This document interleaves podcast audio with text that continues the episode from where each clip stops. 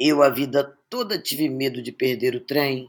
Sempre morei longe do sonho, do dinheiro, da formação, de um tipo de arte, do descanso. Calculei a vida para não perder o trem. Fiz a conta. Distância mais cidade partida ao meio dá igual a caminho andado em vão. Eu a vida toda tive medo de perder o trem. Sempre morei longe do sonho, do dinheiro, do descanso. Calculei a vida para não perder o trem. Fiz a conta, distância mais cidade partida no meio dá igual a caminho andado em vão. Algum trabalho só lá perto da longura e todo dia acaba o pão. Até parece o mesmo pão, mas eu sou o tio Clebinho, o tio Clebinho do tamborim, o tio Clebinho do tamborim. Sempre fui por mim, sempre fui de riscar eu mesmo meu caminho e não me gabo de ser um respeitado dono do enredo. No entanto, por ser homem negro, pude me livrar de quase tudo, menos do medo. Da polícia, mesmo andando certo, da justiça, mesmo sendo inocente. Minha vida foi de vagão em vagão até agora até essa quase derradeira hora, em cada fila de emprego, em cada fila de concurso, em cada fila de seleção, eu nunca quis perder o trem da oportunidade, nunca quis perder os trens da conversa, da chance, da palavra, da história. Engraçado. Para mim, escola desfilar, sempre criei brincando o enredo e o samba enredo todo ano. Mas aqui na correria do dia a dia, no corre dali da agonia, não dá jeito de a caneta ser minha, não. Quem mora longe do sonho arrisca tudo, todo dia, sem tempo, espremendo no meio da madrugada muitos copos de gelada alegria. E agora, neste fim de noite, me apronto pontualmente, como faço todo dia, porque a vida toda eu andei para não perder o trem agora uma confusão, gritos, socorros, gente gritando para, outro perguntando quem. Metade do meu corpo se separa e é recolhido no vão. Eu, que toda a vida lutei para não perder o trem, perdi a vida no trem.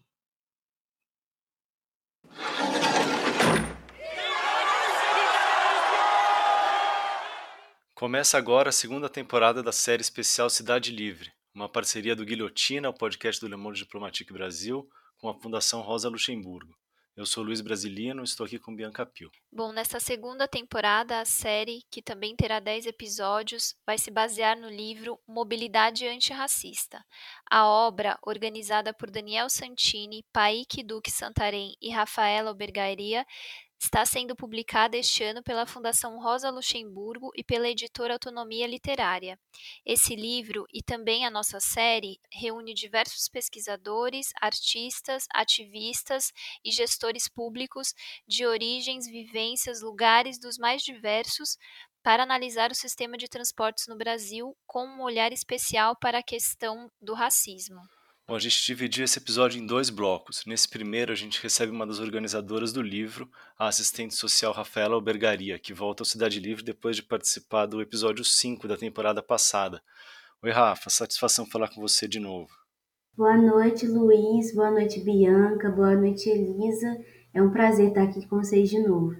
Bom, como a Rafa falou, a gente também tem o prazer de receber aqui a autora da poesia que vocês ouviram na abertura, lido pela própria, a poetisa, jornalista, escritora, cantora e atriz Elisa Lucinda. Oi, Elisa, tudo bem? Oi, queridos, tudo bem? Tudo bem. Quer dizer, tudo bem na medida do impossível. A Rafaela é militante antirracista, abolicionista e feminista negra mestre pela Escola de Serviço Social da UFRJ e pesquisadora em Direitos Humanos, Políticas Públicas, Mobilidade Urbana, Direito à Cidade e Racismo Institucional. Em 2019, ela lançou o livro Não Foi em Vão: Mobilidade, Desigualdade e Segurança nos Trens Metropolitanos do Rio, em que registra, ao lado de João Pedro Martins Nunes e Vitor Mirrecem, a história de Joana, sua prima irmã, que foi morta em 2017 ao embarcar num trem do subúrbio no Rio de Janeiro.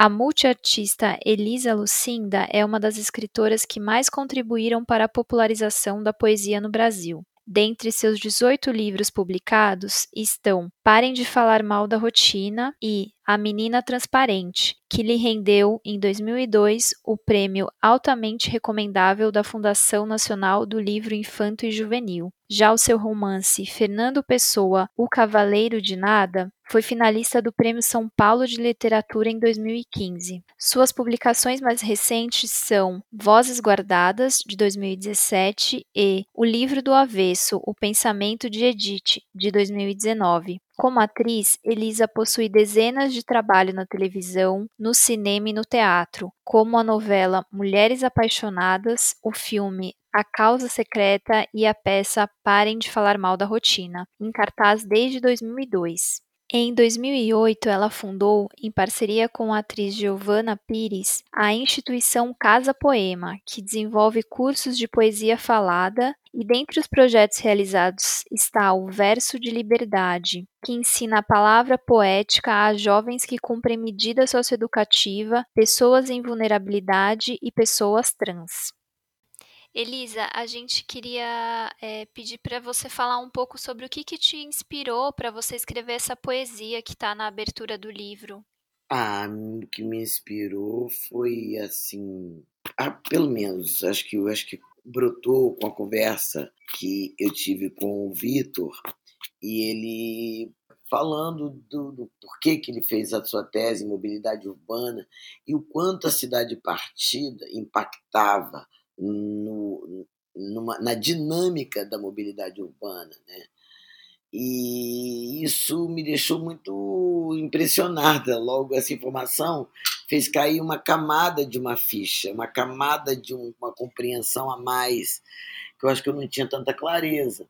Farejava, vendo os ônibus lotados, abarrotados. Né? Tem gente que vai, trabalha em lugar onde não tem ônibus, cara. E assim, ladeiras imensas, como a da Sacopã, que a pessoa tem que pegar uma van, ainda saltar lá embaixo e, e subir aquele ladeirão. Quantas vezes eu vim para ir para casa dos ricos, sabe? Para trabalhar na casa dos ricos, sabe? Porque tem um, uma mobilidade que não ajuda essas pessoas pobres a se locomoverem bem para chegar a um lugar que poderia ser considerado um lugar digno na sociedade. E, ao mesmo tempo, quem tem essa possibilidade de facilitar a vida do seu funcionário, porque quem mora em algumas mansões que eu já vi pode muito bem mandar alguém buscar, sabe?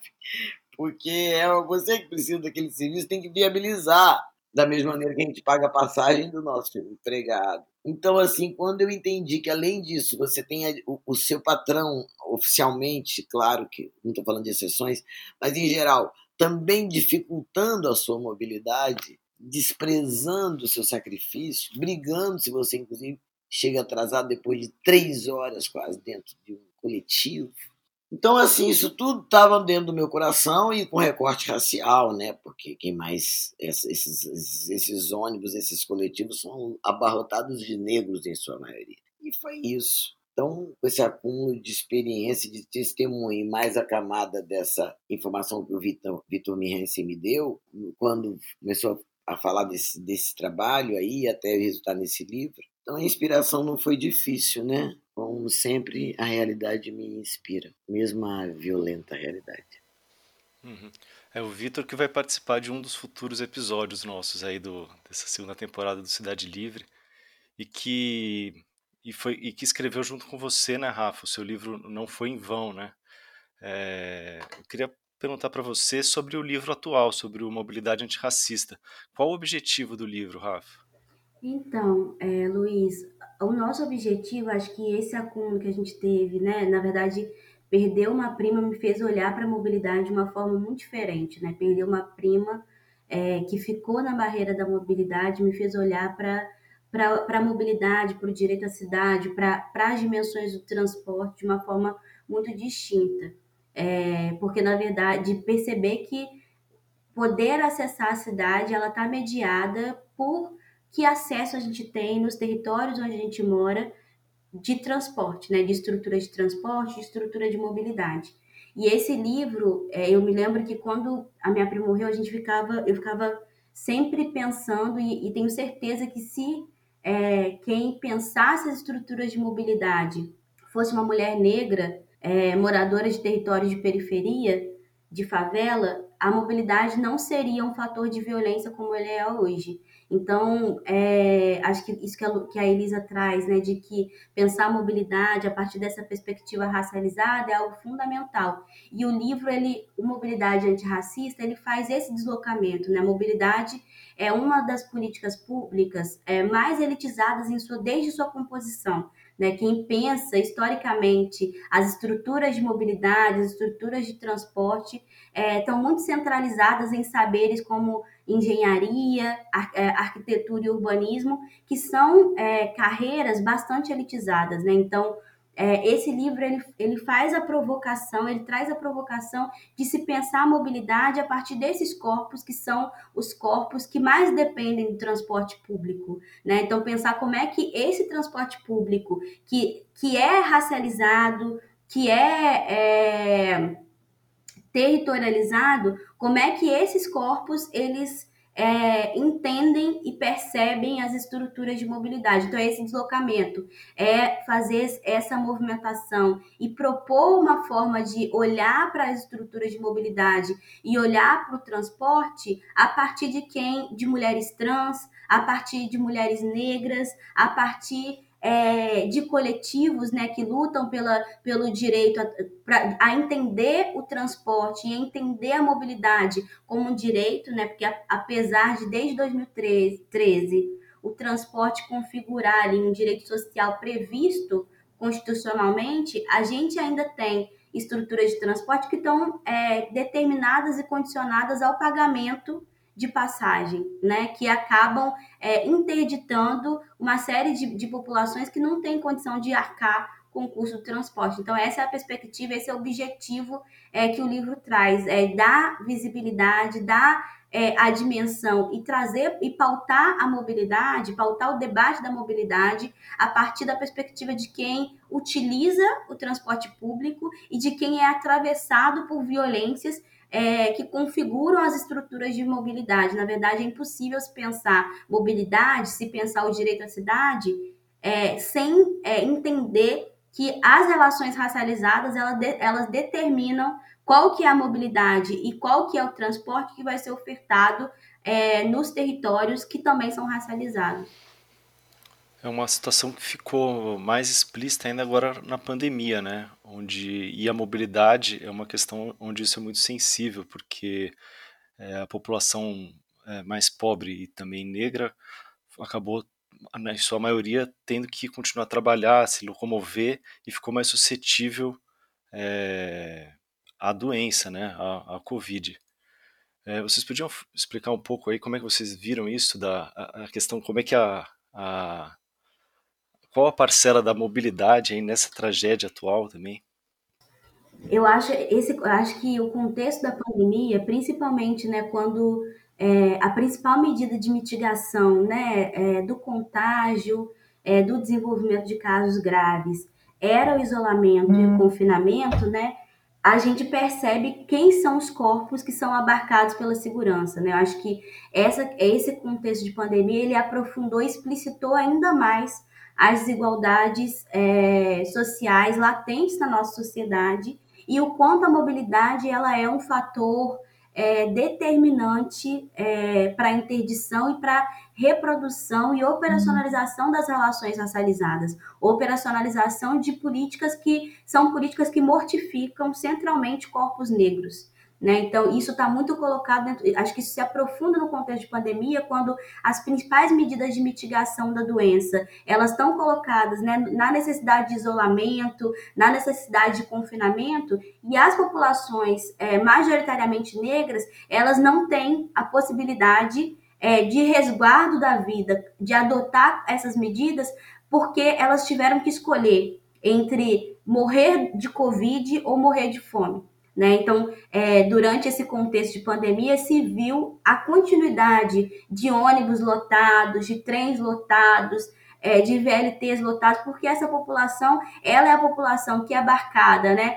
pelas mazelas sociais, pelo desemprego, a população é, centralmente abarcada pelo desemprego, pela precarização do trabalho, pelo subemprego, é, e elas tiveram como é, que, que, escolher, foram jogadas, lançadas a circular. É, continuaram movendo a cidade, né, fazendo a cidade andar, enquanto aqueles que eram abarcados pela dimensão da garantia ficavam em casa, né, essas pessoas elas tinham que sair para poder trabalhar, não é à toa que uma empregada doméstica, mulher negra, uhum. foi a primeira a morrer de Covid no Rio de Janeiro, né? É porque, na verdade, essa, essas populações elas não tiveram o direito de, de é, as garantias à vida, elas não abarcam essas vidas, né? É, então, acho que isso se explicitou com os trabalhos mais precários, com os trabalhadores, né, de... É, de aplicativos de entrega, de aplicativos de transporte, com os trabalhadores essenciais na saúde,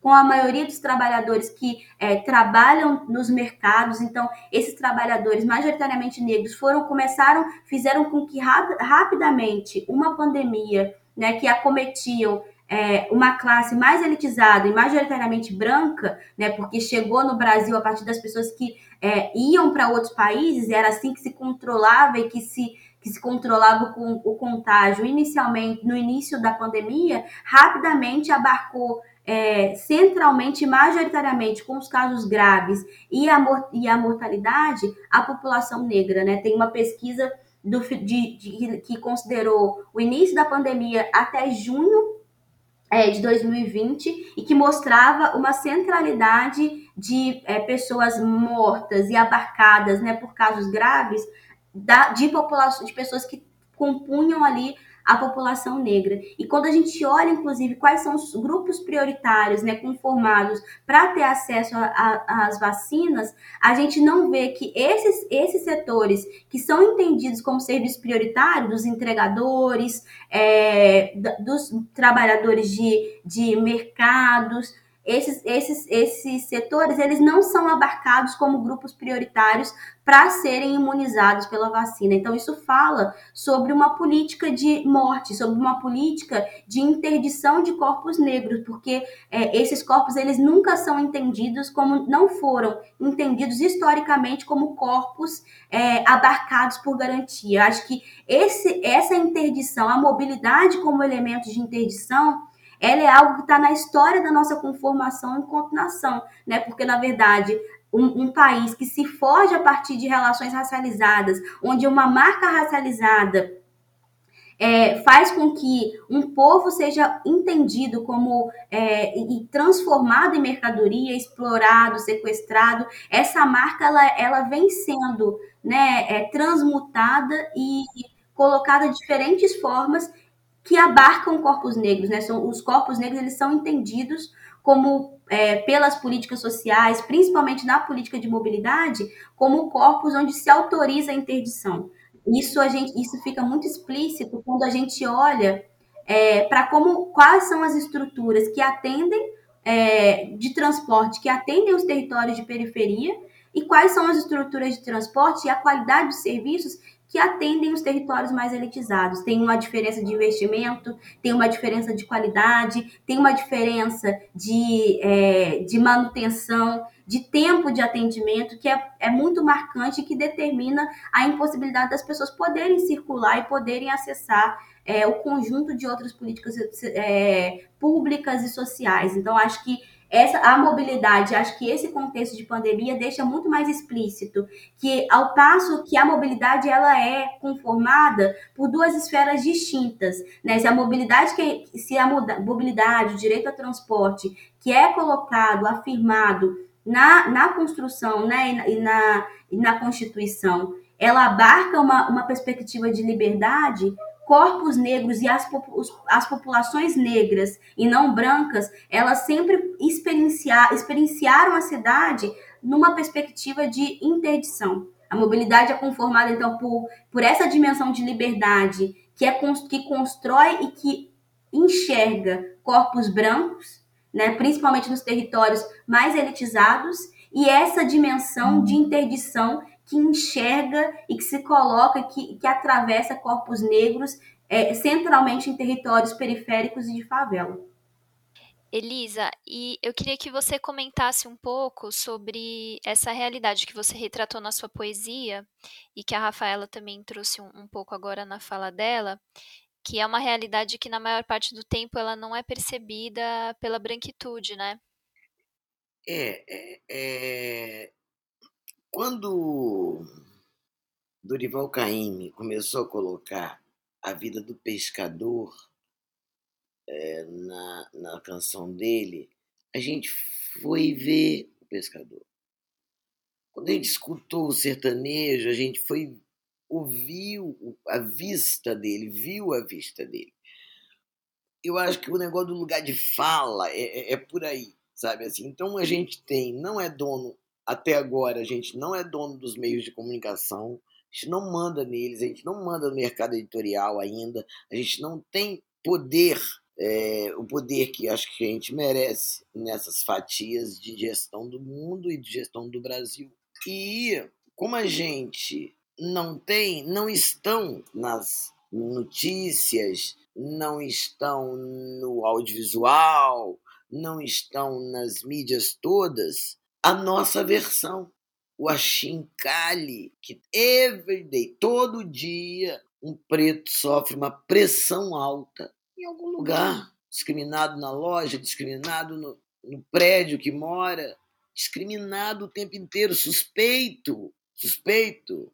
E com aquela bunda, aquela saia curta, só pode ser puta. Hum, olha lá, que ar de malandro com aquela mochila ou aquele boné. O ar de malandro é só ser preto, né? Eu me lembro do Fabrício Oliveira, que eu acho um gato, e ele disse que o cara falou para ele: pô, ele, você é legal, você tem essa cara de bandido, mas você é legal. Como assim, cara de bandido? Isso está estruturado, naturalizado na, na subjetividade da nossa sociedade e orquestrado e mantido pela branquitude. Então a gente tem que botar essa parada não vitimistamente, do ponto de vista de que a gente é, é, é só se é, dá mal, mas do ponto de vista de entregar o jogo roubado, que isso é um jogo roubado. Quando um menino de 10 anos está escolhendo, de 12 anos está escolhendo se ele vai passar, vai, vai, vai fazer intercâmbio na Irlanda ou em Londres, e um menino da mesma idade tem que parar de estudar porque tem que começar a trabalhar aos 12 anos para levar comida para casa, algo de muito podre está acontecendo. E quem é beneficiado sabe. Jogo roubado. Elisa, é uma, uma, ainda uma pergunta. É, apesar desse momento né, difícil, terrível que a gente está vivendo, é, inclusive na questão do racismo, né, com vários episódios lamentáveis é, fora do Brasil, né, nos Estados Unidos, mas aqui também, como o caso do, do Carrefour, né, no, que foi em novembro do ano passado, por outro lado, parece estar havendo uma reação também, né? Como é que, como é que você tem enxergado é, essas últimas mobilizações e, e, o estado atual assim do, do movimento negro desse processo de resistência ao que está acontecendo? Tem uma novidade que foi a, o sistema de cotas, né? O sistema de cotas produziu uma inclusão muito determinante na vida de muita gente assim, não sei qual é exatamente a, a estatística, mas eu sei que são muitos os que foram os primeiros a se formarem vindo de famílias operárias. Os primeiros universitários passaram a surgir né, dentro de famílias que não teriam condições de ter um filho na PUC, que não teriam condições de ter um filho na universidade. Então, isso moveu estru a estrutura brasileira. E essas pessoas, se muitas fizeram pós-graduação, muitas se tiveram filhos e tiveram acesso a uma formação, uma inquietude que muitos pobres e pretos do Brasil não tinham. Então foram estudar Angela Davis, foram entender o racismo brasileiro, foram é, muito fruto do trabalho do movimento negro, criaram seus filhos podendo ter cabelo crespo, amando a sua beleza e a sua ancestralidade. Então tem toda uma afirmação. Você vai numa festa hoje na periferia, você encontra cabelo crespo de vários tipos, trançados, ousadias que na minha geração não tinha. A gente brigava para desalisar o cabelo. Então são os filhos do movimento negro, são os filhos das cotas, e essas pessoas formam um Brasil novo, que ainda não está na estatística. É a história que a gente está fazendo agora. Então, essas pessoas nem pensam em, em, em apoiar racista. Nem, entende? Não querem uma empresa que não tenha economia verde, que não tenha uma diversidade. Tanto que as pessoas estão procurando a gente. Eu vejo isso. Programa me chamar porque descobriu que tem oito pessoas e não tem nenhum preto ainda entrevistado. Eu vejo o constrangimento e a pressa de reparar. A pressa atrasada, mas é uma, uma, assim, uma necessidade tá pegando mal. Um cara como o Bolsonaro, por exemplo, ele, ele, ele não é só é, malévolo, ele é retrógrado. Então ele, é, ele, ele, ele assusta até a direita mais contemporânea, se é que existe, mas existe. Tem um capitalismo que não quer negociar com ele porque a economia perde sem ser verde.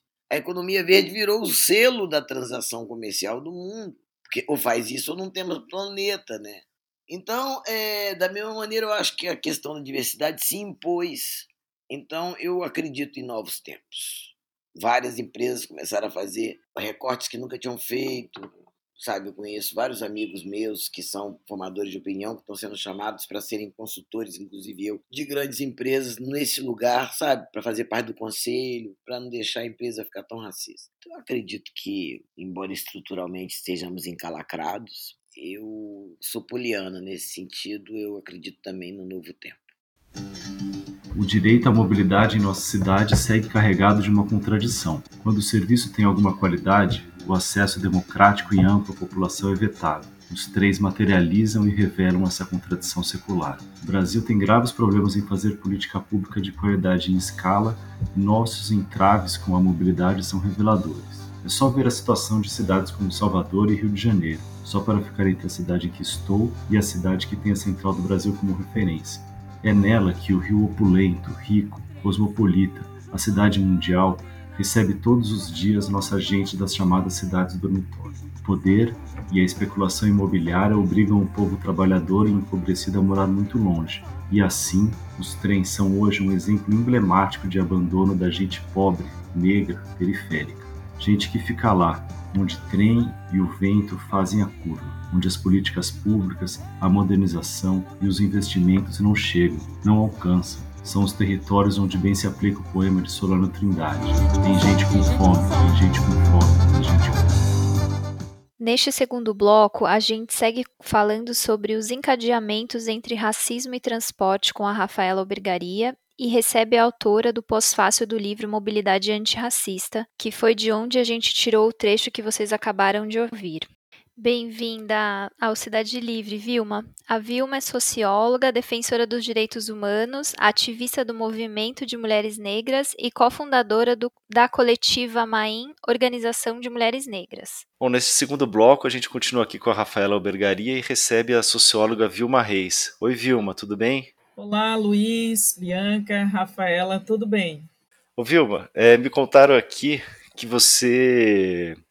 Queria dizer que não foi a Rafa, que você, que você escreveu a orelha do livro, mas que o texto acabou ficando maior do que o esperado e acabou indo para o corpo do texto, né? Virou o pós-fácil.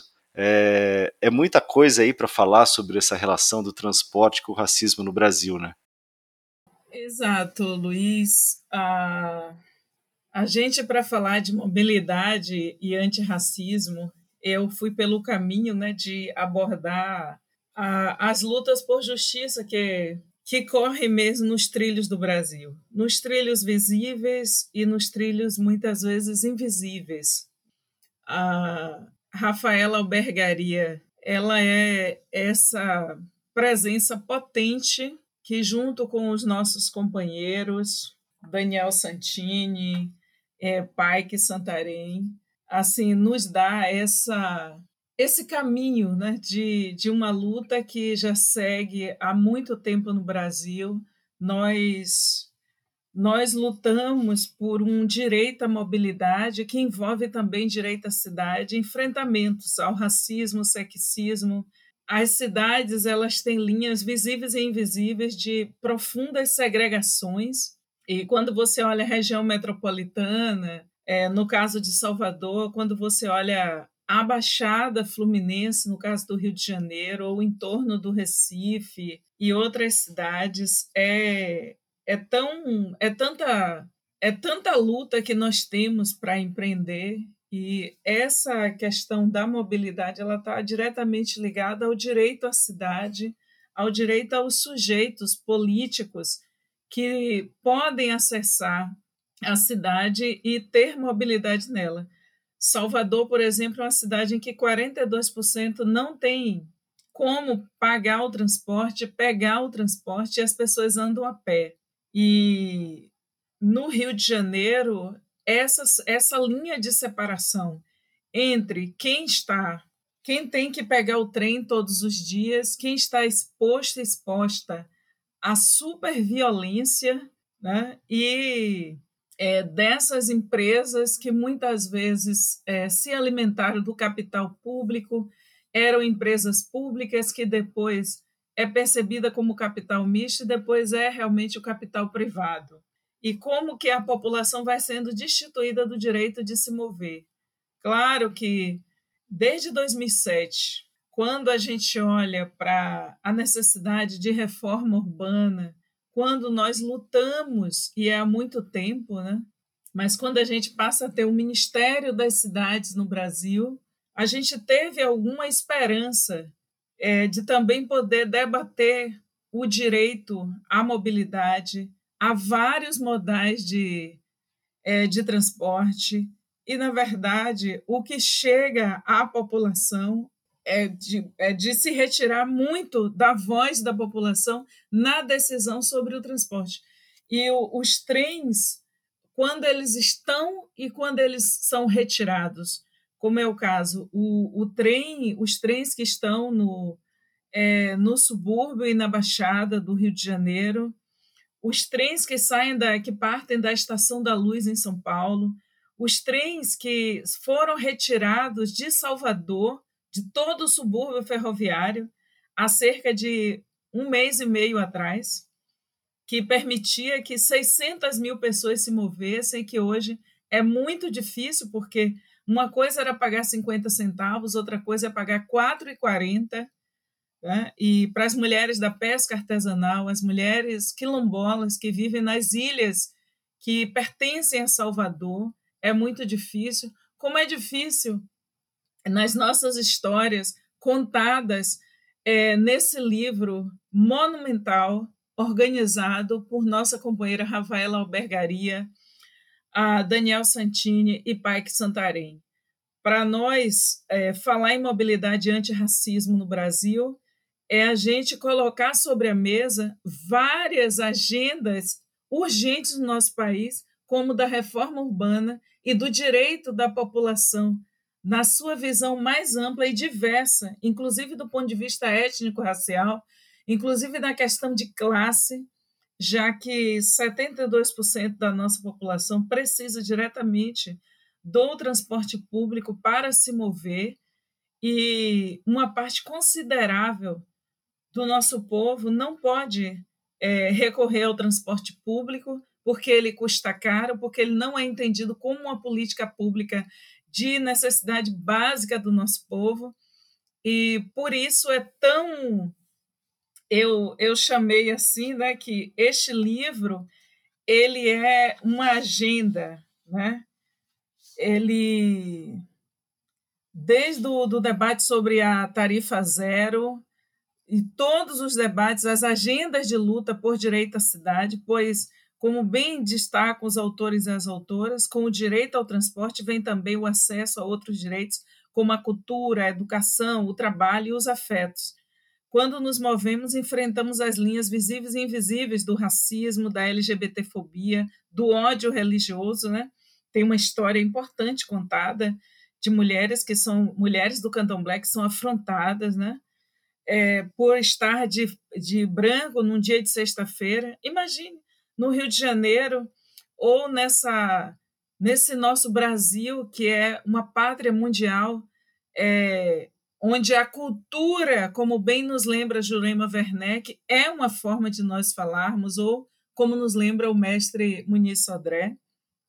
E essas linhas visíveis e invisíveis, onde no esse corpo negro, negra político de candomblé, de samba, do funk, que se movem pelas cidades e levam tatuadas suas narrativas.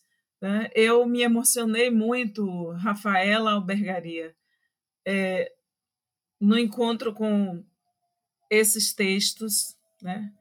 E para nós é muito importante, né? Eu, como filha de uma família de homens negros ferroviários do recôncavo da Bahia, sobrinha de homens negros ferroviários, sementes de muitas lutas que se ergueram no contexto da, da leste brasileira, como era conhecida a empresa da rede ferroviária brasileira aqui na, no Nordeste, onde homens negros como meu pai, meus tios a, e a nossa família mais extensa, eles passaram meses sendo vilipendiados por esses sujeitos que dominavam a leste brasileira e esses homens negros foram tratados como proscritos é, na cidade que eu cresci, Nazaré das Farinhas, no recôncavo da Bahia.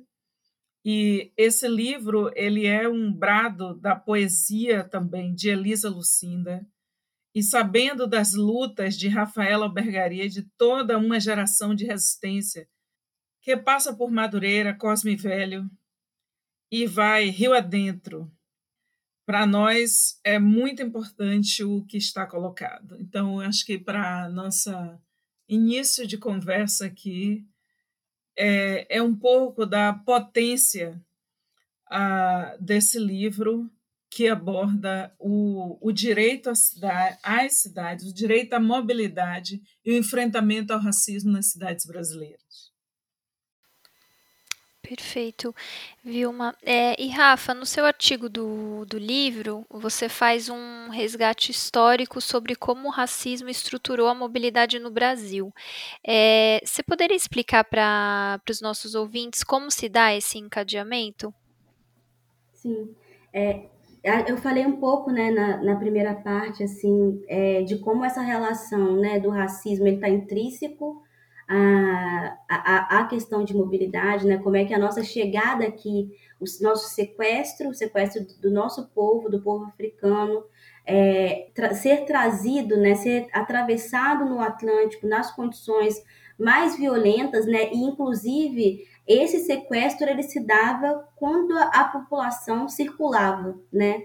É, por aqueles territórios e eram, e eram é, sequestrados por é, europeus para ser trazido para ser escravizado nas colônias, no Brasil, é, na, na, em, em, diversas partes né, da, da América Latina, da América Central. Então, é, esse processo de escravismo, ele sempre teve vinculado à impossibilidade ou à interdição, né, uma política de interdição e a forma como o, a forma como o controle vem se colocar foi colocado né, sobre os nossos corpos, né, é, o, o controle para não se libertar, para não fugir das condições de escravização, é, o controle para no processo da suposta abolição, para garantir que a gente continuasse né, nessa, na, nessa construção de subcidadania, nessa construção né, de explorado, é, de oprimido, né? Acho que a própria, a própria política da eugenia, né? Onde é, em alguns estados, por exemplo, como Minas Gerais, se, se, se vivenciou um contexto onde é, a, a população negra era quase 80% da população do estado, né, e a implementação de uma rígida e brutal é, política de extermínio é, da, da, população negra para alcançar a ideia de um Brasil né, desenvolvido que, é, pra, que se colocava né, pela própria política é, eugênica, embranquecida, eurocentrada. Aí, o ideal de Brasil é, desenvolvido estava atrelado a, a uma, a, ao branqueamento da população. Então, todas essas construções elas se dão com o extermínio da população negra na, na impossibilidade de circulação ou numa política de interdição. Então, assim, o livro, ele tem uma série de, já tinha apontado, né, tem uma série de abordagens, né, e a ideia é trazer pro de, e é aprofundar como é que a mobilidade ela tá, ela atravessa todas as outras políticas que são políticas se conformam como políticas de morte. Então tem artigos da agenda pelo desencarceramento que fala que os corpos que são selecionados pela seletividade penal, eles são selecionados na, na circulação pela cidade, né? Dei um exemplo muito concreto é, disso, que são as operações Verões, que acontecem no Rio de Janeiro, né, onde os jovens negros que, que vindos da favela são é, interditados nos ônibus que fazem esse circuito Zona Norte, é, Zona Sul da cidade, são interditados, são encaminhados para uma delegacia, é oferecido uma denúncia por algo que ele que se imagina que esses jovens supostamente é, um, um, crime que supostamente se imagina que esses jovens cometeriam e eles são internados de 15, de 15 a 45 dias por um crime que ele não cometeu, que a única, a única, o único ato que esses jovens cometeram foi tentar circular pela cidade. Então é impossível se pensar mobilidade porque a impossibilidade de circular pela cidade é onde se opera políticas de interdição, políticas de extermínio, políticas de violações sistemáticas, né?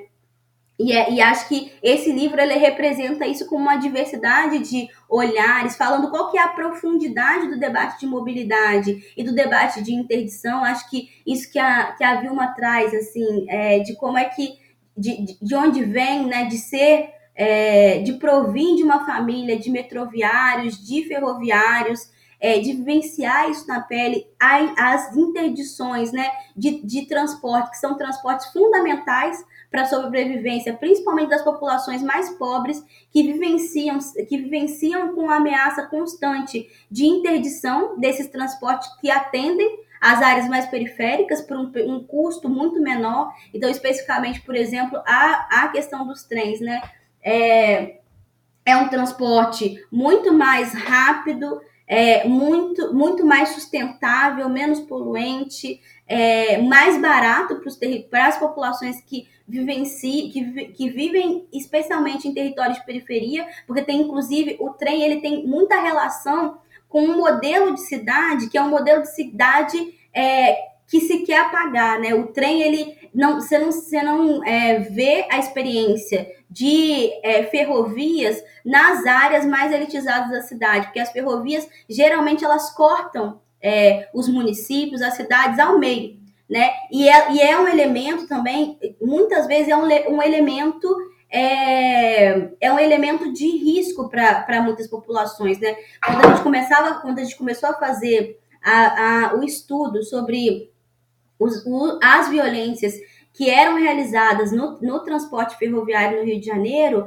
o que a gente ouvia muito era o quanto que essa repartição dos municípios pela linha férrea, como é que isso era um fator de violência ao entorno, né? Muitas mulheres eram estupradas ao entorno das, das ferrovias por causa da pouca iluminação, por causa de falta de estruturas, né, e de equipamentos públicos, de, de comércio. Então, é, essa, essa arquitetura da ferrovia não é algo que você vê é, nas áreas mais elitizadas da cidade. Geralmente se implementa nas áreas mais elitizadas da cidade uma estrutura é, de metroviária, né, porque são é, construções subterrâneas e que não produz esse mesmo fator de, de, de insegurança. Mas é importante dizer que não é a, a estrutura, né? É, não é essa estrutura que determina a, a, a, insegurança no entorno desses transportes, mas o,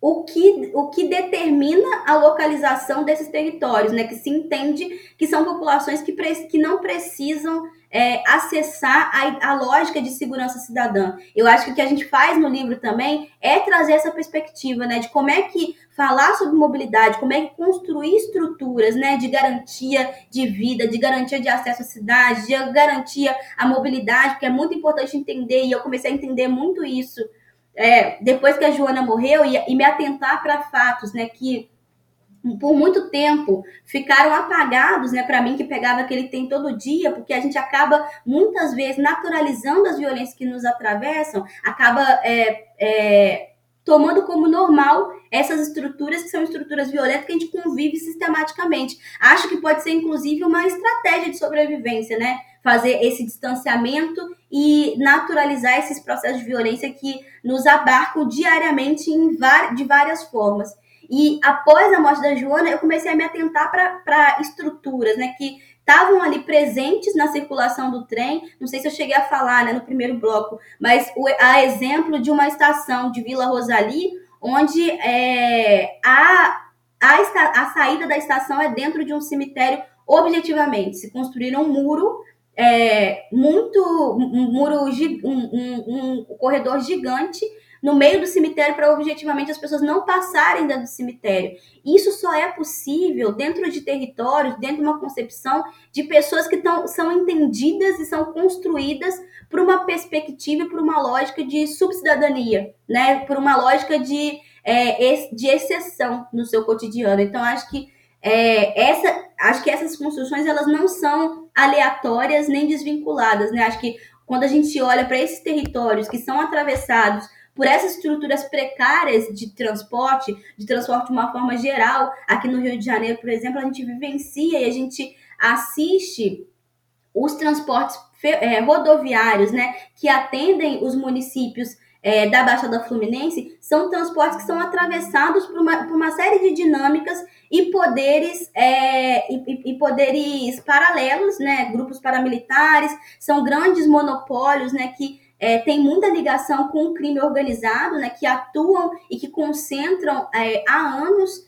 é, a, a concessão dessas de atenção desse, desses transportes ferroviários, uma passagem de São João de Meriti, que, é, que é, faz parte da região metropolitana do Rio de Janeiro, para o centro do Rio, é mais de 10 reais uma passagem de ônibus. Então, isso já fala sobre a impossibilidade das pessoas circularem, e a gente e o Rio é uma cidade onde com uma das maiores concentrações de oportunidade na capital. Né? Então, as pessoas pagam muito para poder se transportar e para poder acessar trabalho, acessar educação, acessar é, cultura. Então, acho que essa, essas e essas construções, esses territórios, não à toa são territórios majoritariamente negros, né? E é também nesses territórios de periferia onde essa lógica de interdição, como a Vilma é, muito bem trouxe, que está acontecendo em, em, Salvador, né, com a interdição desses trens que atendiam mais de 600 mil pessoas, é nesses espaços que essas lógicas se operam. Né? A gente vê, uma, a gente vê né, que a grande parcela da população que precisa é, dos transportes públicos para sobreviver, elas estão em territórios periféricos e de favela, né? E é, em contrassenso, né? Como e, e ao contrário de se manter e de se ter mais investimento para esses territórios que precisam objetivamente de transporte público para sobreviver, para sobreviver, a gente vê uma, uma alocação de recursos muito maior nas áreas mais elitizadas, que atendem um, um número muito mais restrito, muito menor de pessoas, como foi é, a exemplo do que aconteceu aqui é, no Rio de Janeiro com a extensão da linha 4, onde o investimento é, para estender o metrô até a Barra, né, que, é, que é uma área bastante privilegiada da cidade do Rio de Janeiro, é, foi quase que o, mais do que o triplo do que foi investido na Supervia. Né? Então, isso mostra o quanto que tem uma lógica, né, que é uma lógica que opera pela, pela interdição,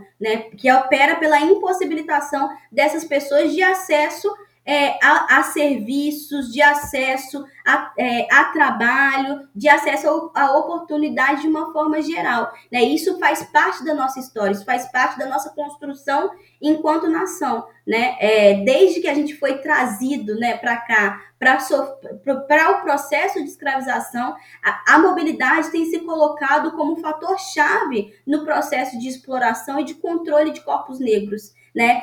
E em diferentes períodos históricos, essas formas de controle é, de interdição pela mobilidade, elas se atualizam, elas se retroalimentam, elas, to elas tomam novas formas. É muito importante a gente perceber e pensar que a interdição, que o racismo, da forma mais brutal como ele se coloca, ele se coloca a partir da inviabilização da possibilidade das pessoas pretas, pobres e periféricas se moverem pela cidade. É na, na tentativa de se mover que as pessoas morrem supostamente por bala perdida. É na tenta indo para a escola, criança indo para a escola, às vezes crianças dentro de casa. Então, é na tentativa de se mover que muitas pessoas que são produzidas mortes sistemáticas centralmente em territórios muito bem localizados e muito de, bem definidos, que são territórios majoritariamente pretos, empobrecidos e, e periféricos e de favela, né, são, são contracorpos majoritariamente negros que se produz uma política né, de interdição, de extermínio, é, de contenção e confinamento contra os corpos negros, é na impossibilidade de circular pela cidade.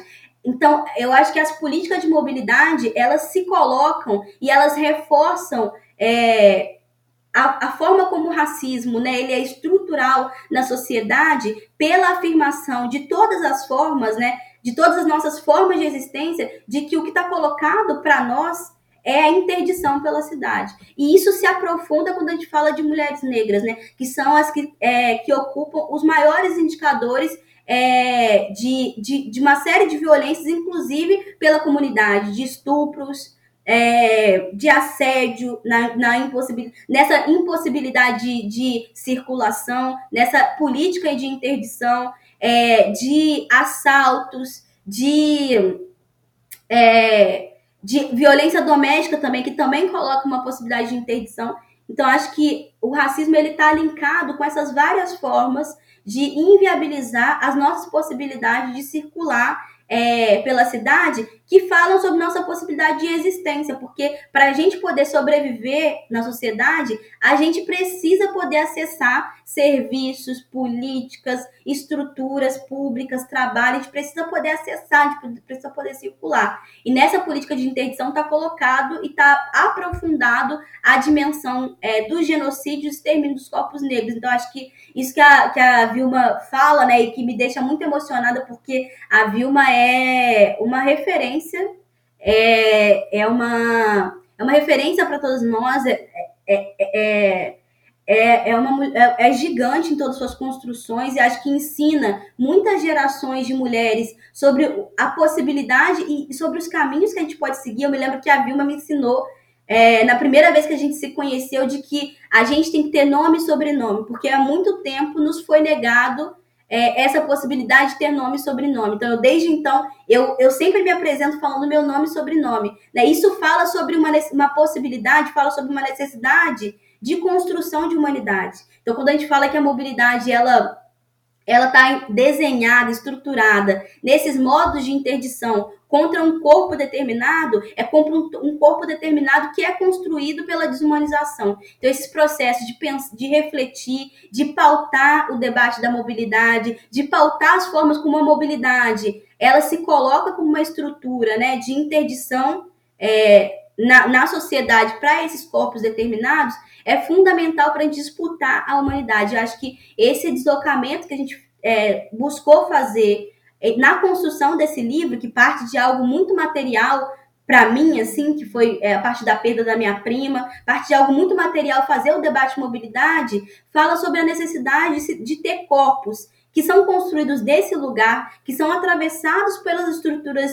de transporte, pelas estruturas de mobilidade de uma forma geral, né? É, de ter esses corpos falando, pensando mobilidade é, urbana, pensando sobre o direito à cidade, porque na verdade a gente, para garantir né, a construção de outras perspectivas, para garantir que a mobilidade seja de fato um direito, para garantir que o transporte seja de fato um direito, a gente precisa ouvir todas as, todas as pessoas que são abarcadas por violências que atravessam é, essa possibilidade e impossibilidade de circulação. Vilma, queria ver se você quer complementar a resposta da Rafa. É, a partir de um. Eu queria te pedir para você explicar um pouco melhor o que, foi esse fechamento da, é, dos trens de subúrbio de Salvador, né? O que aconteceu e, e quais as consequências né, práticas disso? Então, eu acho importante porque, primeiro assim, né, chegando aí na, é, junto com Rafa nessa questão da fala, porque é, é um trauma para todas nós. Como que uma jovem de 19 anos como foi o caso de Joana Bonifácio em 2017, entrando na, numa universidade pública para cursar uma graduação de biologia, que, lembrando Malcolm X, quando ele conversava com Alex Haller, e lá, quando ele fala daquele personagem, né, que era um matemático, ele lembrava todos os dias é, quantos matemáticos são jogados nas valas do Harley. É, no vagão do trem foi o corpo de e a vida e muitos muitos anos de esperança de Joana Bonifácio e quando é nessa jogada do né, da, em nome de uma é, de uma administração eficiente, né? Essas são as palavras-chave né, quando se viola direitos no Brasil. Se fala em eficiência, né, e a gente fica assim olhando, dizendo: olha como eles todos é, falharam com o nosso povo num jogo liberal, perverso, neoliberal, super perverso. Eles falharam com Joana Bonifácio, falharam com, com as mulheres e com os homens, com os nossos sonhos. E o que aconteceu em Salvador é uma coisa traumática, porque imagine num território que nós temos cerca de 600 mil pessoas, que é o subúrbio ferroviário de Salvador, e mais as ilhas Ilha de Maré, Ilha dos Frades, Paramana, é, ali a Baía de Aratu, toda aquela região, é o entorno. Você chega ali no cais da, é, do Porto da Barra e você pode ver as ilhas. E também olhar do, do bairro da Ribeira e ver as ilhas. Ou a gente chega ali no subúrbio ferroviário e olha né? e a gente está vendo Ilha de Maré do outro lado. E todo esse nosso povo precisa desse espaço e por conta das próprias condições é, que Rafaela descreveu aí, que de não manutenção dos trens, por estar lá uma política largada, né? Parece quando a gente é, lê o próprio Norbert Elias, né, olhando para o subúrbio e olhando para os lugares, as periferias de Londres também, nos outsiders, né? Os estabelecidos e os outsiders. Pois bem, a, quando a gente olha para cidades como Salvador e Rio de Janeiro, e destacadamente o Rio, né? Opulento, rico, cosmopolita, cidade mundial, que todos os dias é, nesses lugares onde mora nosso povo, no subúrbio carioca ou no subúrbio do Rio, é, esses lugares são transformados no olhar dos, da maioria dos gestores em, em cidades dormitórios. Né? Você pega da central do Brasil para lá, né? lá do subúrbio, é onde está a nossa gente. É, não tem a potência é, do samba, né? Quando diz o meu lugar é caminho de algum Cunhaçã, lá tem samba até de manhã. Nós enxergamos assim, né? Quando a gente olha para Madureira, mas a, no, a nossa existência e esse lugar, nossos territórios de pertencimento, é visto como esse lugar que não interessa muitas vezes enquanto não aparecem os recursos é, das agências internacionais e, e, e não interessa, enquanto não interessa a especulação imobiliária, ou quando eles querem colocar os projetos chamados de que é a chegada do desenvolvimento, e aí se devasta tudo em nome do desenvolvimento. E os nossos sonhos são atropelados nessa hora. Mas, no geral, qual é o cenário que nós temos? Nos, sub, nos subúrbios, por onde passam os trens, nas regiões metropolitanas, nas periferias profundas, lá muitas vezes só chega o braço armado do Estado. que trata de forma tão desrespeitosa a nossa gente, por isso que nós compreendemos profundamente o poema de Solano Trindade, esse poeta potência que nos anos 40 saiu do Recife e foi para São Paulo. Solano Trindade, que nesse momento a sua a sua poesia dá nome à campanha da Coalizão Negra por Direitos. Tem gente com fome, se tem gente com fome, dá de comer. O poema de Solano Trindade, que repetia o som do trem, tem gente com fome, tem gente com fome, tem gente com fome, né?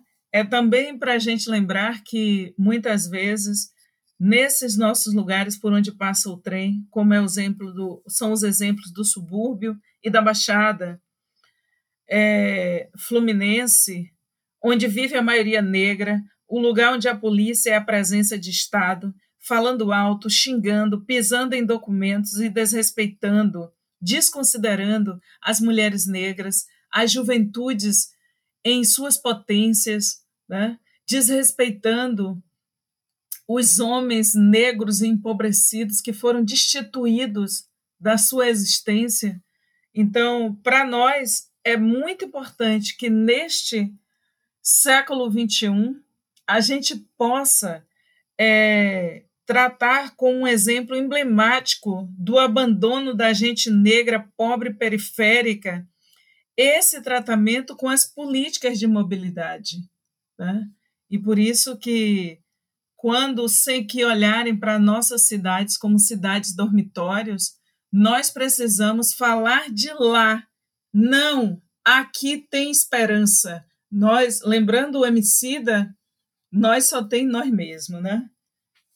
E, mas a gente também empurra porta, as portas do poder para dizer: quem disse que vocês vão continuar governando pisando e asfixiando as nossas esperanças, sabotando os nossos sonhos e só voltando às periferias, às baixadas, aos subúrbios, quando a gente olha que é em Caxias onde, lamentavelmente, imagine uma advogada como Valéria Santos foi algemada, esquecendo-se todas as, as questões de prerrogativas é, da advocacia brasileira, porque é uma mulher negra algemada e jogada no chão. Né? Então, esse é o cenário dos territórios que nós estamos debatendo e que eles chegaram na superfície através desse livro. Então, é, é essa questão que nós colocamos sobre a mesa. E todo um sentido de uma elite de joelho para os chamados centros met é, metropolitanos do mundo, uma elite colonial que muitas vezes a sua branquitude só se aguenta até o aeroporto de Miami, de Barcelona ou de Londres, e que essa elite muitas vezes por lá anda de metrô, pega o transporte público e é uma, uma cena descolada da vida, né? olha como eu tenho um entendimento de ser um sujeito do mundo e depois como que essas pessoas que se que estudam nos grandes centros internacionais de formação das elites coloniais da América Latina, eles que se preparam em Harvard, em Stanford, em Yale, em Columbia, que vão para a London Economic School, que vão para todos esses centros, que vivem outra realidade, ou que vão para Tóquio, e depois eles e elas retornam, e essa é a cidade de novo entregue para que o povo viva. Então, é também um debate civilizatório, esse debate para nós. É uma disputa de narrativa sobre quais as cidades que nós queremos e quais as cidades possíveis nós queremos cidades em que o nosso povo não seja anulado, esquecido, jogado nas cidades dormitórios, sem serviços, sem acesso à cultura. Né? E não porque nosso povo não tenha cultura, mas inclusive a possibilidade de nós mostrarmos a nossa potência cultural né? e dialogarmos, porque nós existimos em alteridade. Nós existimos porque um pode perceber o outro, um grupo pode perceber o outro. E, na verdade, no Brasil, quando a gente olha para a política de mobilidade, a gente sente a densidade da segregação. Né? As políticas que ocorreram durante a, o, o reinado do Beltrame, por exemplo, no Rio de Janeiro, de é, Rafaela Albergaria lembrou aqui com, com precisão, né?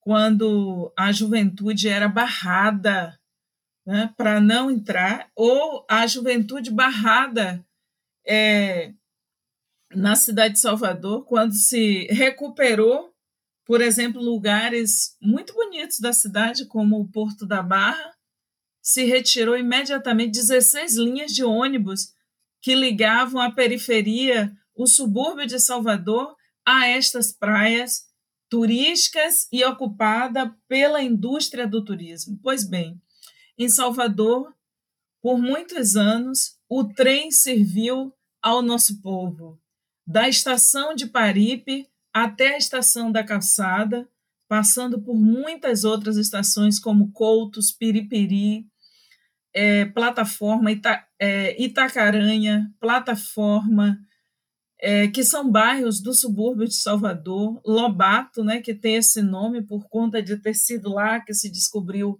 o, o primeiro poço de petróleo, e chegando à estação da calçada, que é ao lado de um, de um patrimônio é, muito importante de nossas vidas, que é a Feira de São Joaquim. Né? E todo o nosso povo que vem das ilhas e que pesca no subúrbio e que faz, faz a agricultura familiar e agroecologia no, nessas regiões do entorno de Salvador e do subúrbio ferroviário, essa população inteira pegava o trem. E esse trem, pelas condições em que ele estava também jogado durante anos, a, o, o preço dele foi caindo, caindo, e por fim ele estava em 50 centavos. Hoje a gente fica pensando se também foi uma estratégia de desmobilização total do serviço.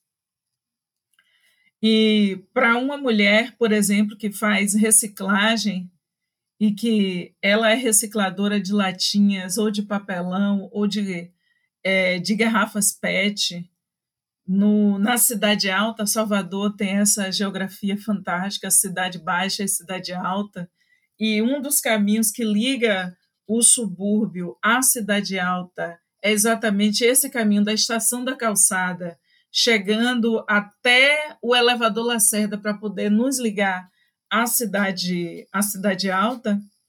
Muitas vezes uma mulher que morava a duas horas do centro antigo de Salvador, por exemplo, se ela viesse de ônibus, vindo de trem, como bem destacou aqui Rafaela, esse é um transporte bem mais rápido, porque não pega os engarrafamentos. É, esse é um transporte bem mais rápido, mais ventilado, tem muito mais espaço. Né? E nesse transporte também do trem era possível a, a última tarifa de ônibus em Salvador, quando cancelou-se o serviço do trem, a passagem de ônibus em Salvador estava por R$ 4,20 e a passagem de trem 50 centavos. Então, uma mulher que às vezes ela tira, ela tem que catar cinco latas de marisco para depois ferver o marisco e transformar realmente no na, botar um quilo de marisco num saquinho, às vezes dois quilos, e aquele trabalho de três, quatro dias, ela vir para a feira de São Joaquim ou para qualquer outra feira, feira de Sete Portas, é, ou chegar até mesmo a feira de Itapuã, a feira de Jardim Cruzeiro, são várias feiras, feira do Japão, né, que é no bairro da Liberdade, onde fica o Bloco Afro Ileaê, em todas essas feiras da cidade, essas mulheres da pesca, da pesca artesanal, ela tinha essa esperança de mobilidade no trem, porque conseguir um real emprestado da vizinha nessas redes de solidariedade que existem entre nosso povo é possível. Agora, conseguir 8,80 é muito mais difícil. E às vezes implica é, cerca de 40% a 50% do que ela vai ganhar num dia.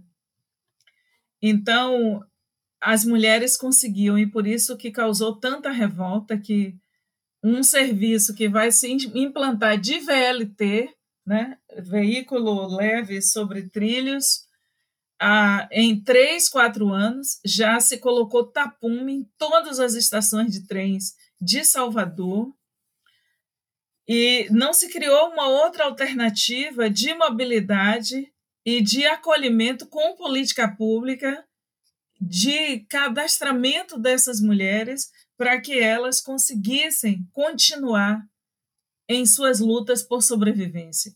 E por isso que esse fato, há um mês e meio, nos causou tanta revolta em Salvador. E para acabar de completar, no último final de semana, o transporte foi majorado a sua tarifa em Salvador, uma cidade que não abre as suas planilhas do é, de lucro das empresas de transporte público, numa cidade onde, é, no ano de 2020, assim que começou a pandemia, houve toda uma política de incentivo é, e de subsídio às empresas de ônibus. É bom que o, a, a equipe aqui que está preparando essa, que está nessa conversa aqui, que nós estamos nesse, nesse diálogo, possa a gente possa buscar e levantar todos os dados sobre essa situação, porque realmente nos causa espécie essa situação que está ocorrendo em Salvador. E para a gente é muito importante debater justiça, justiça na política de mobilidade, e a justiça social e justiça racial e de gênero, por, e de territorialidade, porque a gente está falando de uma população destituída, de políticas públicas, quando se discute políticas de subsídio para o empresariado do transporte coletivo de ônibus. Né? E sempre a política é voltada para os empresários e não para a população. E é a população mais empobrecida. Hoje a gente já tem, com levantamentos do movimento Tarifa Zero, a gente já sabe que em Salvador 42% da população não pode pegar, é, pagar o transporte. Então, uma situação que há, há 20 anos atrás nós tínhamos 14% da população que já andava a pé, como a gente diz aqui, essa situação foi se ampliando de forma desesperadora e agora a população é muito maior. Então, para a gente é fundamental que se discuta justiça e por que, que a gente está levantando isso? Porque quando é, o direito à mobilidade ela segue essa contradição que a gente destacou é, no nosso texto, é, no livro, de uma sociedade que, quando o serviço tem alguma qualidade, ele logo é vetado o acesso democrático, o amplo acesso. O Brasil tem graves problemas em fazer política pública de qualidade em escala e nossos entraves com a mobilidade são reveladores. Né? Por que, que o Brasil faz um projeto pontual né? e houve toda uma, uma propaganda, por exemplo, no Rio de Janeiro, de que o investimento monumental que ocorreu, principalmente no ciclo é, de preparação das Olimpíadas e no ciclo de preparação da Copa do Mundo, que esse todo esse investimento seria devolvido para a população e principalmente os nichos mais empobrecidos. Nossa, a gente ficava olhando ali pensando, nossa, tomara que é, sirva de exemplo esse investimento em mobilidade para que as outras cidades brasileiras pensem, já que nós temos cidades enormes no Brasil que não têm uma política pública de mobilidade. Tem cidades com mais de 80 mil habitantes que não tem nem é, transporte público. Então, nós olhávamos para esse investimento monumental de recursos na, na política de mobilidade do Rio como uma espécie de um projeto piloto que poderia se espalhar pelo Brasil. Mas nós vivemos também a realidade do golpe um golpe empresarial, midiático, jurídico uh, e militar. O Rio de Janeiro foi tratado como se fez de laboratório para exatamente o desfinanciamento das políticas que poderiam beneficiar a população, seja na universidade pública, na saúde pública, no transporte público, na, no, nas possibilidades de moradia popular, assim como nas políticas que ceifam nossas vidas diretamente, como a questão é, da possibilidade de nós pensarmos em descriminalização das drogas, de nós pensarmos em anistia para os jovens que estão encarcerados. Rafaela já tratou dessa questão aqui, nós sabemos que nessa periferia, nossas, nossos territórios abandonados pelas políticas públicas, portanto, por decisão de gestores públicos, porque não fazer a política é uma política, e é uma política de sabotagem de nossos sonhos.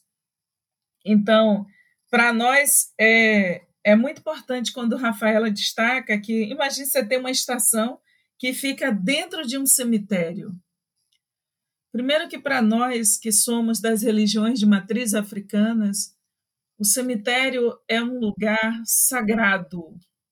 Nós vamos aos enterros de roupa branca, porque quando nós enterramos uma pessoa, nós estamos em cerimônia. Em muitas, em muitas outras culturas e sociedades mundiais, a, a passagem de uma pessoa desse plano material para um plano para um outro plano, em uma outra dimensão, sim, também é uma celebração. Então, o cemitério é algo muito importante dentro das nossas culturas de matrizes africanas e, e por isso não pode ser um lugar, né? porque para nós é uma contradição, né? Que o lugar do fluxo, nós entendemos que os que partiram precisam de um descanso. Então, lá é um lugar de outro tipo de fluxo. E, e por isso deveria ser o cemitério um lugar preservado, onde as pessoas possam ir para visitar e celebrar os seus ancestrais. Digamos que nós estivéssemos também no filme Envolver, de Almodóvar, né? É, e também ali na sociedade espanhola, por exemplo, né? que tem também um trato bem especial para a questão dos que já partiram. Então, eu estou dando um exemplo de uma outra cultura, exatamente para mostrar que em diversas culturas, é, mundo afora, há um cuidado com o espaço onde se coloca os restos mortais dos que partiram. E, e, o direito à celebração memória. Mas, obviamente, que numa sociedade que entende que os empobrecidos, que os, os negros, as negras, que os indígenas, né, que entende que as populações destituídas, que é vista pelas elites coloniais como destituídos de, do direito de memória, verdade, história, eles não cuidariam jamais, é, Rafael Albergaria, é, do direito a, do cemitério ser um lugar cuidado e preservado.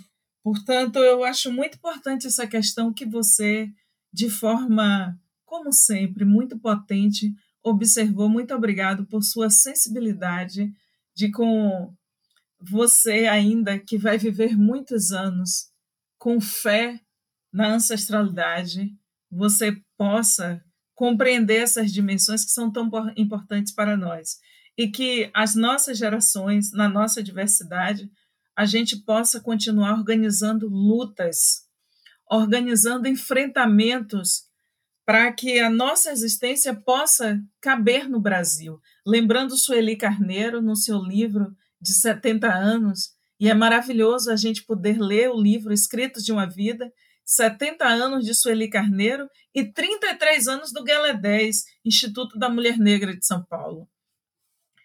Quando o Sueli Carneiro nos diz que para nós, mulheres negras, viver no Brasil é uma situação de asfixia permanente e é essa asfixia que lega para nosso povo, para nossa juventude, para nossas mulheres, nossos homens, o, o vão da morte entre a plataforma de embarque e a porta dos trens.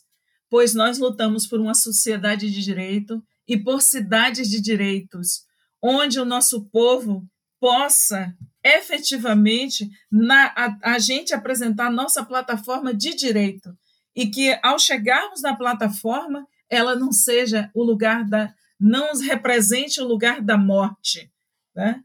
Ah, quando estivermos na plataforma é para mostrar a nossa potência, porque lembrando Steve Banto e Steve Biko, no nosso sonho de consciência negra, para nós só vale estarmos vivos e vivas se for de pé, felizes e orgulhosos e orgulhosas. Portanto, lembrando Lélia Gonzalez, neste país, muitas vezes nós precisamos falar português para entender a dimensão do, da potência que é a gente. E Lélia Gonzalez que fez isso com Candeia. Em 1975, 76, voltando para a quadra da escola de samba, fazendo a escola de samba Quilombo, no Rio de Janeiro, assim como a potência de Zósimo Bubu, e muito antes, Lima Barreto.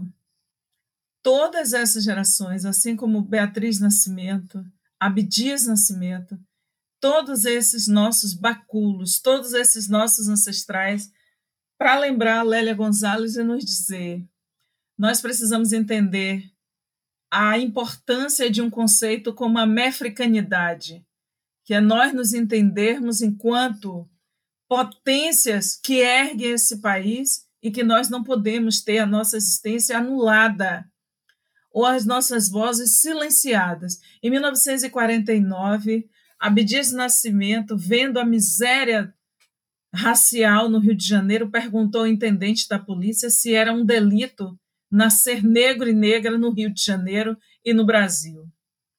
Ah, mais de 70 anos depois, a gente continua, Rafaela Albergaria, Luiz Brasilino e Bianca, é, Bianca Pio, a gente continua fazendo a pergunta: é, é um delito nós nascermos na periferia do Rio de Janeiro nós crescermos é, na Baixada Fluminense, a nossa esperança ficar de pé no meio do asfalto no Rio de Janeiro, em Salvador, no Recife, em São Paulo, em outros lugares do Brasil, a gente, nós estamos aqui para dizer que não, não é um delito.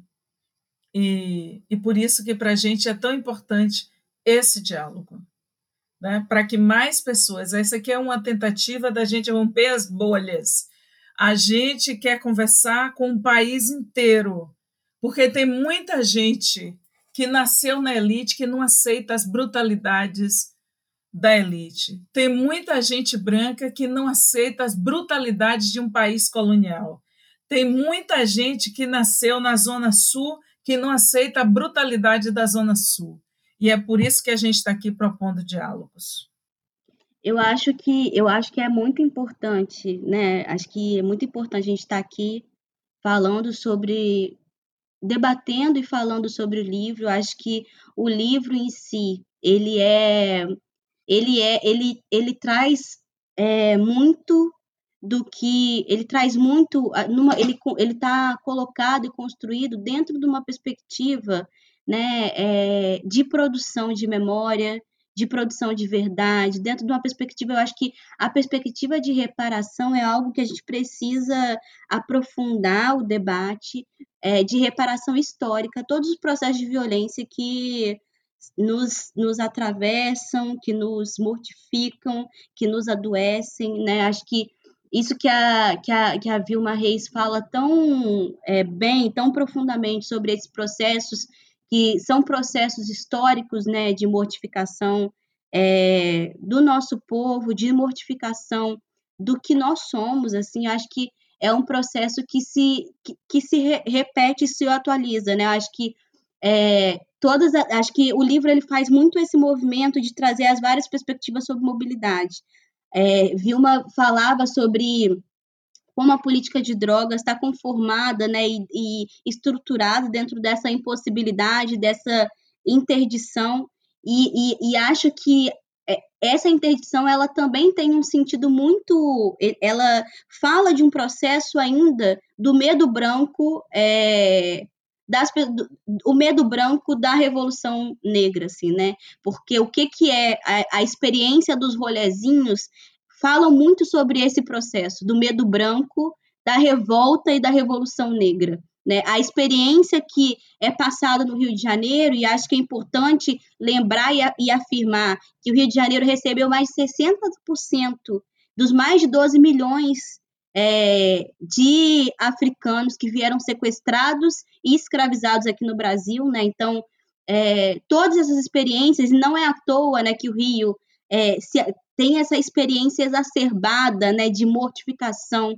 de corpos negros, pela política de segurança pública, pela, pelo, por todos os laboratórios e todas as, é, as formas de violência letal de Estado que se configuram aqui, aqui na, nesse Estado, né, desde a, dos, dos processos históricos, né, dos grupos de extermínio, que sempre estiveram estritamente vinculados aos, a, aos cargos e instâncias do Estado, né, acho que tem, tem um, uma pesquisa que foi produzida pelo ISER, no, no ano de 2017, que falava sobre os homicídios na Baixada Fluminense, falava quanto o homicídio de um corpo determinado, que é um corpo negro, ele se construiu como de commodity político é, que viabilizava o acesso aos, às instâncias do Estado e às instâncias de poder, e que hoje ainda se aplicam. Então, eu acho que essa construção né, e essa interdição não é uma interdição qualquer, é uma interdição que fala sobre a, a permanência e a operacionalização de um processo histórico de violência contra de violência e de exceção contra os corpos negros. A gente que edificou, né, é, essa nação que construiu toda construiu que constrói toda a riqueza social, né, que faz o Brasil ser o que é hoje, a gente foi historicamente impossibilitado de é, acessar os bens sociais que, que nós produzimos. Né? E essa interdição que se é, realiza pela mobilidade é uma interdição pelo medo e pela sustentação dessa sociedade calcada na exploração de corpos negros. Então, é muito importante a gente falar sobre isso. É, no dia 24 de abril, completaram é, quatro anos da morte de Joana Bonifácio, minha prima. E quando quando ela morreu, eu, fica, eu, eu sempre tive uma algo assim, é, foi, poder fazer alguma coisa com isso, poder lutar por justiça, poder lutar e disputar memória, era algo que, que, que era muito importante para mim e para minha família. Né? E eu acho que isso fala de um processo, né? falar sobre essas violências, o que a gente tem feito, acho que o livro em si, as, as visões que estão colocadas é, as várias visões e perspectivas que estão colocadas na diversidade de contribuições de texto que desse livro falam desse processo de disputa de memória, de construção, né, e de disputa da, do, do que da verdade que se foi contada por muitos anos, né, e que a gente tem construído uma série de, de saberes, de conhecimentos para contar a nossa história, né? Então, de falar sobre as injustiças que foram produzidas historicamente contra os nossos corpos, né?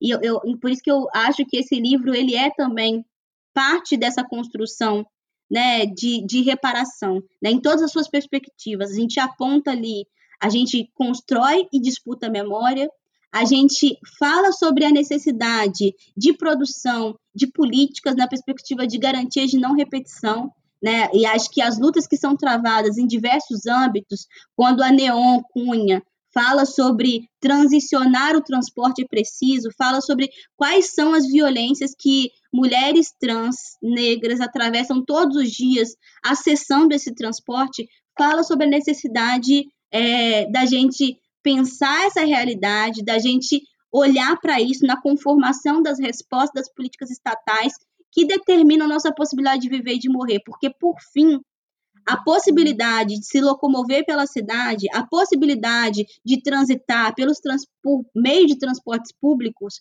falam sobre nossa possibilidade de viver e de morrer. Né? Falam sobre a nossa possibilidade de existir, falam sobre nossa possibilidade de, é, de, de nos reproduzir, de produzir.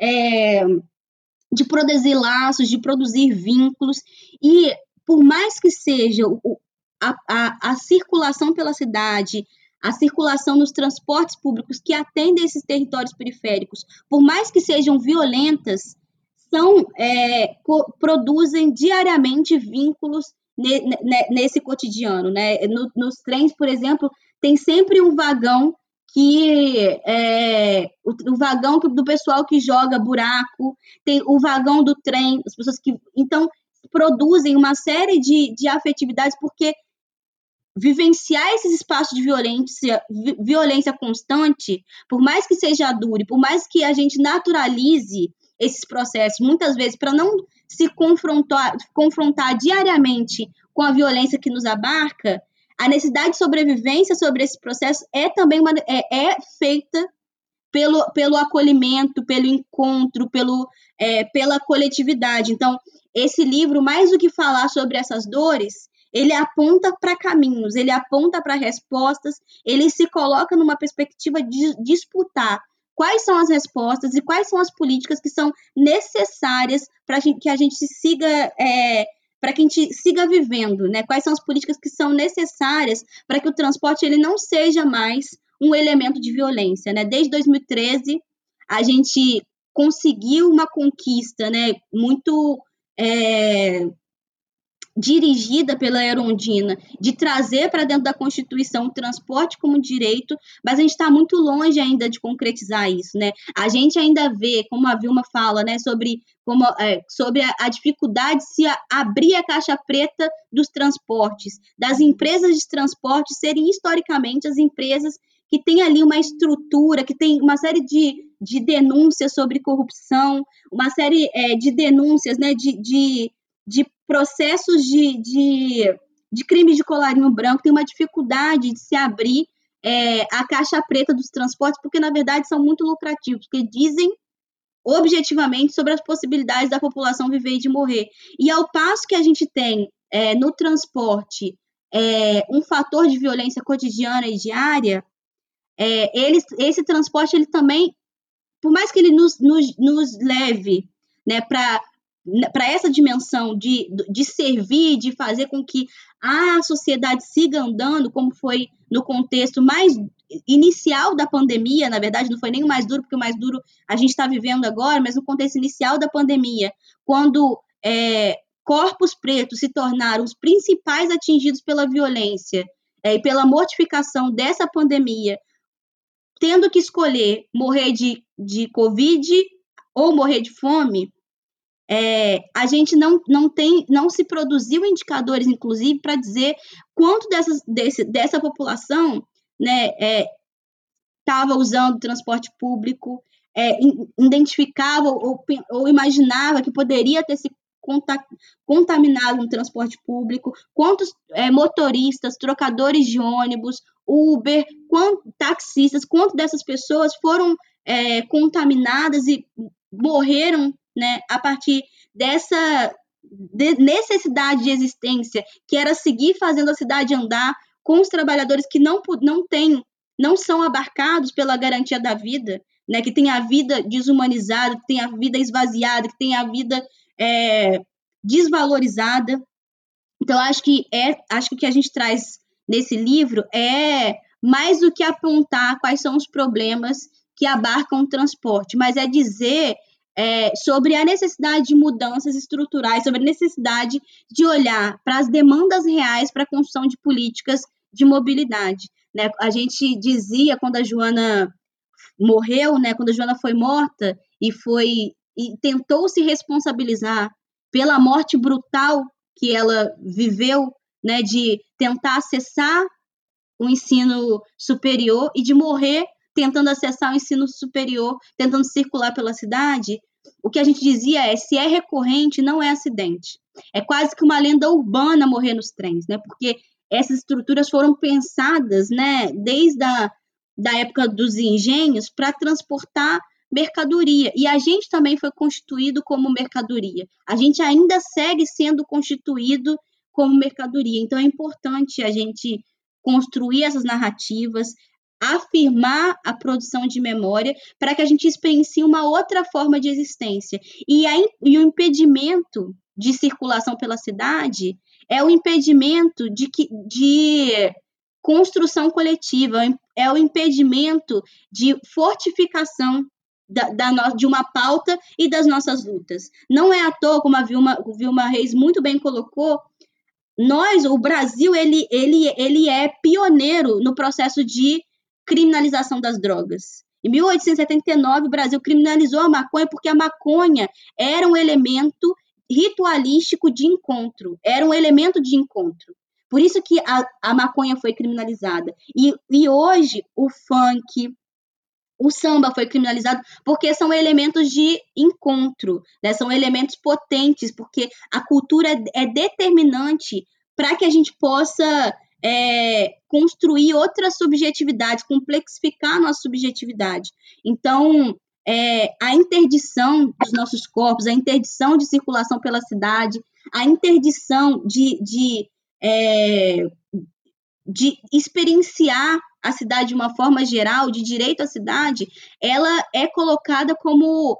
É, ela, ela é afirmada né, e aplicada pra, pelo medo branco da revolta negra, porque o processo eurocêntrico, eugênico, ele nunca se findou, ele segue sendo implementado como com o extermínio dos povos negros, das populações pretas, mas não brancas e majoritariamente periféricas, segue sendo implementado e segue mortificando todos os dias por várias formas, pela impossibilidade de acesso à saúde, pela impossibilidade de acesso a trabalho, pela impossibilidade de acesso a, a, a, de poder circular, de acesso ao transporte, por todas essas impossibilidades e pelas é, violências diretas e letais da polícia, dos grupos de extermínio, das milícias, do tráfico. Então, são muitas formas de mortificação de corpos negros. Acho que, é, como a, a Vilma muito bem coloca,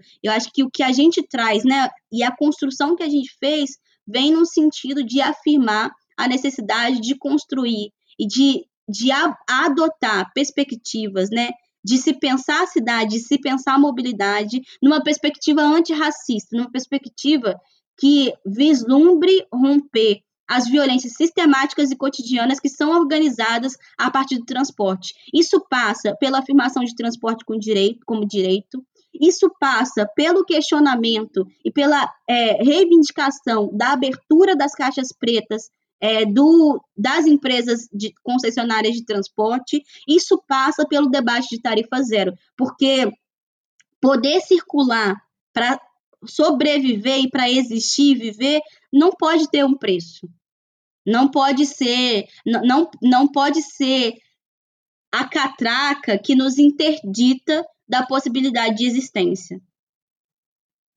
Agradecer muito o espaço, agradecer muito é, esse, esse novo ciclo de debate Cidade Livre, agradecer muito a Vilma Reis, acho que é, sempre quando a gente se encontra, eu aprendo muito, é, a Vilma é uma mestra, é uma inspiração, e, e é uma liderança, né, de todas nós, acho que acho que todos, acho que, a, acho que a, a Vilma é uma liderança tão completa, tão potente e tão gigante que a, as, as análises e as construções permitem falar e pensar todas, todas as formas sobre o qual o, o racismo opera. Então, agradecer muito, Vilma, a disponibilidade de estar aqui com a gente, é, a Elisa também, que participou desse primeiro bloco, e que trouxe outra, uma, uma outra forma né, de se discutir política e de, e de que a nossa, a nossa construção ela também é por meio de poesia, ela também é por meio de música, é por meio do canto. Então, é, a gente tem muitas formas de pautar as nossas lutas de reivindicar as nossas lutas, de ressignificar as nossas dores e de construir a resistência. Muito obrigada, gente. Rafa, perfeito. É, bom, a gente está chegando ao final desse primeiro episódio da, da segunda temporada do Cidade Livre. Vilma, a gente passa a palavra a você também para te agradecer pela, pela participação, enfim, por toda a sua fala e, e que você trouxe aqui para o debate. Eu, eu quero agradecer, celebrar por nosso encontro aqui, nosso diálogo é, por essas horizontalidades e potência da, do tema que a gente está colocando sobre a mesa. Eu, eu chamei esse livro de um livro é, formador, né, porque, no meu entendimento, né, a, é muito importante que a gente quando a gente está aqui na produção, né, que nosso tempo é algo tão tão custoso, né, tão que a gente tem dividido por é, para tantas demandas, tantas lutas que é, no meu entendimento é um livro formador porque nessas 398 páginas no meu entendimento, ela faz brotar novas lutas. É um livro para que os gestores e as gestoras públicas das cidades é, tomem como um livro que precisa estar bem pertinho e ser lido, ser, sabe, das pessoas entrarem né, no livro para compreender e que os trens do Rio e desse Brasil adentro nos levem para as universidades públicas para formarmos as novas gerações nas engenharias e em outros campos de conhecimento. Que essas essas lutadoras como Rafaela Albergaria, que estão nos ajudando, que estão nos formando para que a gente pense que esses modais é, a gente está aqui pautando é, com outros jeitos políticos formas da gente pensar o Brasil e, de, e também democratizar o debate sobre como deve ser a política das, de mobilidade no país.